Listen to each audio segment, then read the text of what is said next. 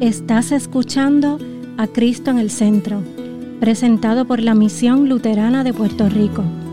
Ahora, una reflexión bíblica por el pastor James Nuendorf. Nuestra lectura viene de Mateo 9, 9 a 13. Dice así. Al continuar su camino, Jesús vio a un hombre llamado Mateo, que estaba sentado donde se cobraban los impuestos, y le dijo, Sígueme. Y Mateo se levantó y lo siguió. Estando Jesús en la casa, sentado a la mesa, muchos cobradores de impuestos y pecadores que habían venido se sentaron también a la mesa con Jesús y sus discípulos. Cuando los fariseos vieron esto, dijeron a los discípulos, ¿por qué come su maestro con cobradores de impuestos y con pecadores? Al oír esto, Jesús les dijo, no son los sanos los que necesitan de un médico, sino los enfermos. Vayan y aprendan lo que significa misericordia quiero y no sacrificio. Porque no he venido a llamar a los justos al arrepentimiento, sino a los pecadores.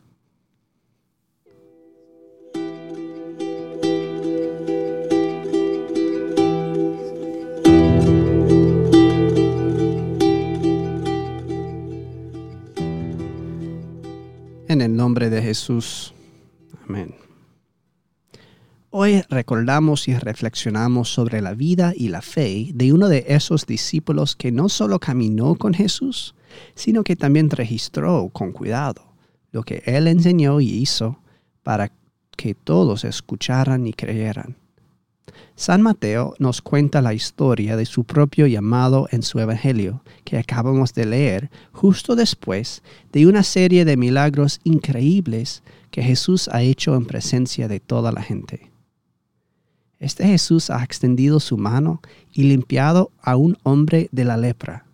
Este Jesús ha extendido la mano y levantado a la suegra de Pedro de su fiebre en la cama, ha calmado la tormenta furiosa en el mar de Galilea y ha expulsado una legión de demonios en una manada de cerdos.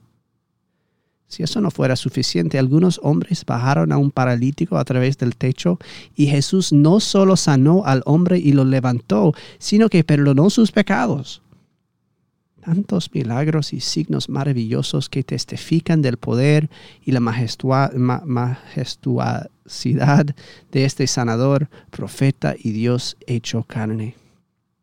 Y ahora Jesús llama a Mateo.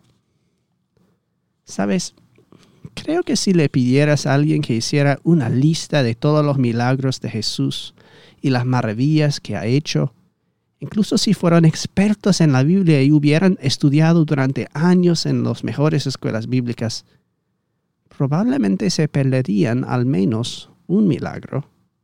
El milagro que Mateo, al contar la historia, sitúa como la piedra angular de todos estos milagros asombrosos. Algo que quizás nadie más notó. Ciertamente entre todo el deslumbramiento y asombro del resto de lo que estaba sucediendo en Israel en aquel tiempo. Pero aunque a menudo pasa despercebido, este milagro fue importante para Jesús y fue importante para Mateo. Este es el milagro en el que Jesús resucitó a Mateo de entre los muertos. ¿Pensaste que era impresionante el levantamiento de un hombre paralítico?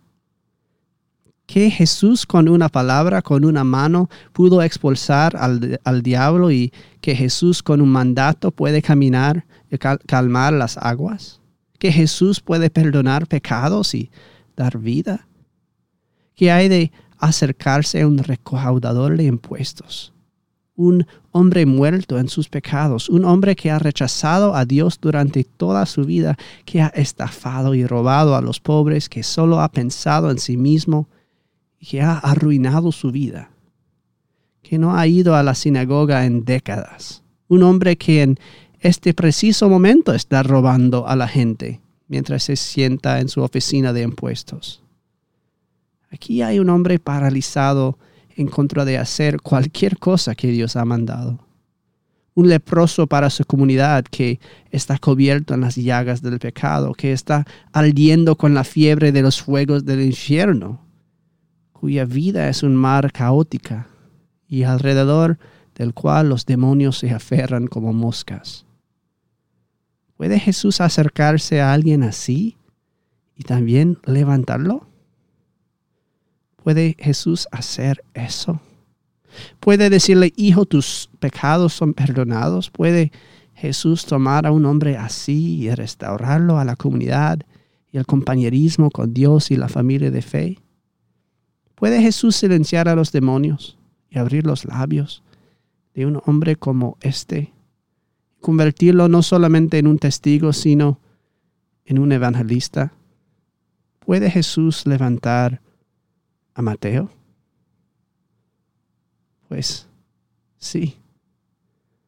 Y si Jesús puede hacer un milagro tan grande como esto, Él también lo puede hacer para otros. Él también lo puede hacer para ti.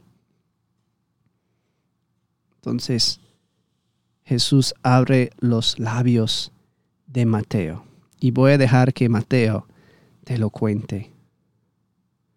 Al continuar su camino, Jesús vio a un hombre llamado Mateo que estaba sentado donde se cobraban los impuestos y le dijo, sígueme. Y Mateo se levantó y lo siguió. Estando Jesús en la casa sentado a la mesa, muchos cobradores de impuestos y pecadores que habían venido se sentaron también a la mesa con Jesús y sus discípulos. Cuando los fariseos vieron eso, dijeron a los discípulos, ¿por qué se come? ¿Por qué come su maestro con cobradores de impuestos y con pecadores? Al oír esto, Jesús les dijo, no son los sanos los que necesitan un médico, sino los enfermos. Vayan y aprendan lo que significa misericordia quiero y no sacrificio, porque no he venido a llamar a los justos a arrepentimiento, sino a los pecadores. No hay nada, amigos, que es demasiado difícil para Él. Ten fe, escucha la voz de Jesús que te dice, sígueme. En el nombre de Jesús. Amén. Esta ha sido una presentación de la Misión Luterana de Puerto Rico, a Ministry of the Lutheran Church, Missouri Synod. Para conocer más, visítanos en www.cristoenelcentro.com.